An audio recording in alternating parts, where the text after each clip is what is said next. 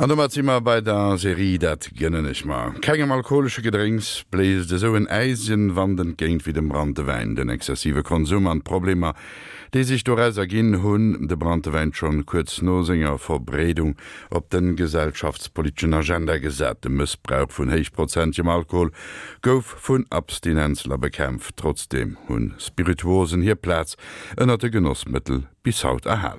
Angelika Tomé. Gin ist wieder in. Der Wacholderschnaps hat in den vergangenen Jahren eine Renaissance erlebt. Und er schmeckt längst nicht mehr nur nach Wacholder. Koriander, Gurke, Orangenschale verleihen den einzelnen Sorten ihren individuellen Geschmack. Beim preisgekrönten Schwarzwälder Gin sind es 47 verschiedene Gewürze, Kräuter und Früchte, von denen ein Teil direkt aus der Region stammt. Die Basis für jeden Gin bildet Alkohol aus Getreide oder Melasse und Wacholder. Ansonsten sind der Fantasie der Gin-Erzeuger keine Grenzen gesetzt. Gin lässt sich schnell herstellen. Im Gegensatz zu Cognac oder Whisky muss er nicht erst jahrelang in einem Fass reifen, um Aroma zu entwickeln. 2009 eröffnete in einer Londoner Garage eine der ersten kleinen Destillerien, die in Handarbeit kleine Chargen Gin herstellt. Er enthält neben zehn verschiedenen Botanicals Wasser aus einer der Quellen der Themse. In London werden inzwischen Touren angeboten, auf denen Gin-Affine in kleinen Gin-Brennereien prübeln können und zum gründenden Abschluss ihre eigene Komposition herstellen dürfen. Und selbst in der tiefsten Provinz schießen derzeit immer mehr Destillerien aus dem Boden, die handgefertigten Gin anbieten. Gin aus kleinen Destillerien mit regionalen Produkten, das entspricht dem Zeitgeist im Sinne von Slow Food. Slow geht es auch beim Trinken zu. Nippen ist angesagt und genießen. Denn mit dem Gin feiert auch das Tonicwasser seine Wiederauferstehung und die klassischen Cocktails wie Gin Tonic, Gin Fizz, Aviation oder der Martini Cocktail. Der Niedergang des Gins begann mit der weltweiten Vermarktung des russischen Wodkas Anfang der 1940er Jahre und dem Cocktailboom der 50er. James Bond versetzte dem Gin den endgültigen Todesstoß, als er seinen Martini-Cocktail mit Wodka statt Gin verlangte und damit dem geschmacksneutralen Wässerchen den Vorzug gab, das mixtechnisch alles mit sich machen lässt. Wodka wurde in der Folge zum Grundbestandteil vieler süßer Cocktails und zum Wegbereiter der Alkopops. Gin, so nannte man Mitte des 18. Jahrhunderts in England alle Arten von Schnaps. Ursprünglich stammt das englische Nationalgetränk aber aus den Niederlanden, wo es Geneva, also Wacholder heißt und einst als Heilmittel gegen Tuberkulose galt. Britische Soldaten, die am spanisch-niederländischen Krieg teilgenommen hatten, brachten den Gin Mitte des 17. Jahrhunderts nach England, wo er bald schon massenweise erzeugt und konsumiert wurde. Infolgedessen geriet Schnaps als Rauschmittel und arme Leutegetränk in Verruf. Britische Offiziere, die in den Kolonien stationiert waren, machten den Gin wieder hoffähig. Sie mussten Chininpulver gegen Malaria und Zitronensaft gegen Skorbut einnehmen und schluckten die bittere Medizin mit Gin. Der Gin Tonic und der Gin Fizz waren geboren und die gemäßigte Trinkkultur wiederhergestellt. Denn Longdrinks und Cocktails werden nicht wie der Schott oder Kurze in einem Zug gekippt. Beim Trinken in kleinen Schlucken steht der Genuss im Vordergrund, nicht der schnelle Rausch. Der Genuss, das ist auch ein Mittel der sozialen Abgrenzung. Gin als Basis für Medizin, das ist nicht weiter ungewöhnlich. Alkohol dient seit seinen frühen Anfängen als Trägerstoff und zur Konservierung von Medizin. Alkohol, das heißt auf Arabisch etwas Feines, Die arabische Kunst, aus Wein brennendes Wasser herzustellen, gelangte 1140 durch die Mauren nach Spanien. Zwischen dem 13. und 16. Jahrhundert verbreitete sich das Wissen über die Herstellung von Brandwein in ganz Europa inklusive der neuen Welt. Dem Wasser des Lebens, auch Eau de vie, Aquavite oder Whisky genannt, wurden heilende Kräfte nachgesagt. Es galt als Jungbrunnen und Schutz gegen die Pest. Deshalb gab es den Heiltrank anfangs nur in Apotheken, die später allerdings als Brandweinbuden in Verruf gerieten oder in Klöstern, die auf der Basis von Alkohol Frucht und Kräuterliköre herstellten.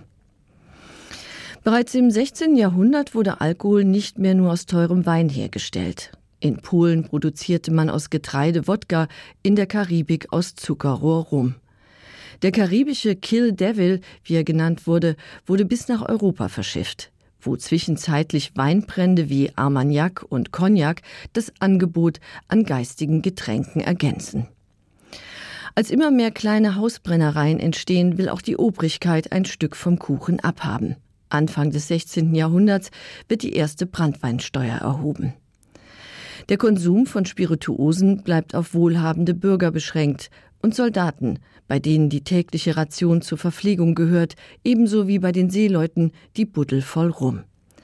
In Osteuropa macht der Wodka Anfang des 18. Jahrhunderts dem Bier Konkurrenz und entwickelt sich zum Alltagsgetränk. Als 1694 in England die Biersteuer erhöht wird, kommt es aufgrund der lockeren Destillationsgesetze zur sogenannten Gin-Epidemie. Auf ihrem Höhepunkt wurde in England sechsmal mehr Gin hergestellt als Bier. In jedem fünften Haus in London wurde Brandwein ausgeschenkt. Die Destillation und der Verkauf von Schnaps waren oft die einzige Einkommensquelle für die sozial Schwächsten, die zugleich auch Hauptabnehmer des billigen Fusels waren. Statt nahrhaftes Bier zu trinken, kippen die schlecht genährten Unterschichten jetzt billigen Fusel. Sie trinken gegen den Durst an und den Hunger. Sein guter Ruf als heilendes und stärkendes Lebenswasser halt immer noch nach. Doch der hochprozentige Alkohol verschlimmert das Elend. Insbesondere bei den Jüngsten zeigt sich die zerstörerische Kraft des Alkohols. Die Kindersterblichkeit lag damals bei 75 Prozent. Durch Steuererhöhungen und die Einführung von Schanklizenzen konnte die Gin-Epidemie 1751 eingedämmt werden. Im Zuge ihrer Bekämpfung wird der Alkohol zum Buhmann erklärt und die soziale Not als Folge des Alkoholkonsums abgestempelt.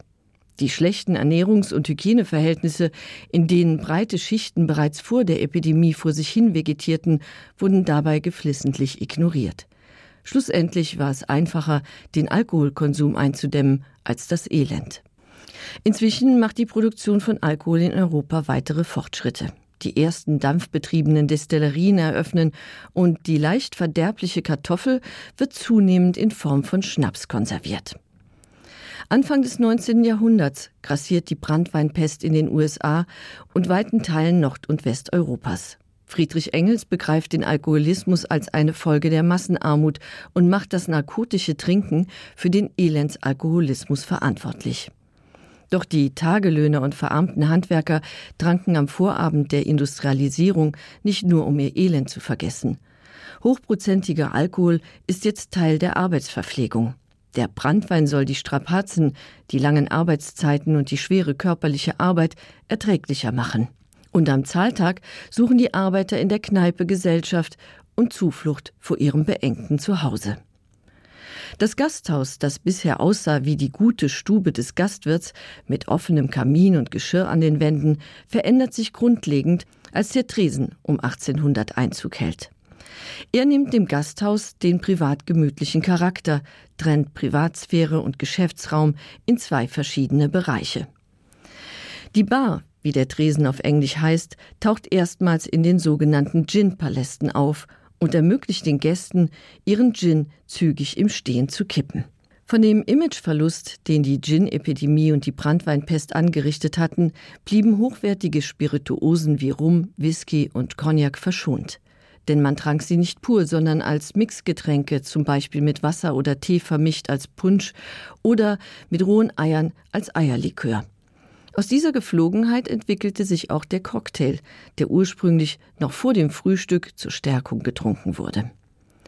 Der übermäßige Konsum von Brandwein hingegen wird immer mehr stigmatisiert. Ausgehend von den USA und Großbritannien führen überall in Europa Mäßigkeitsvereine einen Kreuzzug gegen den Alkoholismus, der durch die wissenschaftliche Erforschung der Alkoholwirkung auf den Körper sowie der sozialen und wirtschaftlichen Folgeschäden des Missbrauchs neuen Aufwind erhält. Alkoholismus wird jetzt als Krankheit wahrgenommen, der Schnaps zum Feind erklärt. Eine breite Front formiert sich und fordert die Prohibition. Zunächst tritt man dem Alkoholkonsum von staatlicher Seite mit Steuererhöhungen und Aufklärungskampagnen entgegen. Schließlich mündet die restriktive Politik in vielen Ländern in ein zeitweises Verbot aller Arten von Alkoholika. In den USA gilt das Verbot von Getränken mit mehr als 0,5 Prozent Alkohol 13 Jahre lang, von 1920 bis zum Ende der Amtszeit von Präsident Hoover, einem glühenden Befürworter der Prohibition und Gin Fissliebhaber. Diese Konstellation ist bezeichnend für die Bigotterie der Prohibitionszeit, in der anfangs der Alkoholkonsum sank, andererseits Bier und Wein zunehmend durch schwarz gebrannten Whisky und Gin ersetzt wurden, die in Mondscheindistillerien hergestellt und in Flüsterkneipen sogenannten Speakeasies ausgeschenkt wurden. Der illegale Handel lag unter anderem in den Händen des ehemaligen Barkeepers El Capone. Letztendlich führte die Prohibition zu einem Anstieg des Alkoholkonsums und der Kriminalität. Rund eine halbe Million Menschen wurden wegen Verstoßes gegen die Prohibition verurteilt. El Capone blieb lange ungeschoren. Der unbestechliche Elliot Ness kann den Gangsterboss schließlich wegen Steuerhinterziehung dingfest machen. Eine Verletzung des Prohibitionsgesetzes konnte ihm jedoch nie nachgewiesen werden. El Capones Lieblingscocktail war übrigens der Southside, eine Art Mojito auf der Basis von Gin. An dat war Angelika Tomé zur Geschicht vun den Spiritwosen, déi weiler hier Platz ënnerten Genossmittel bis haut erhalen hun.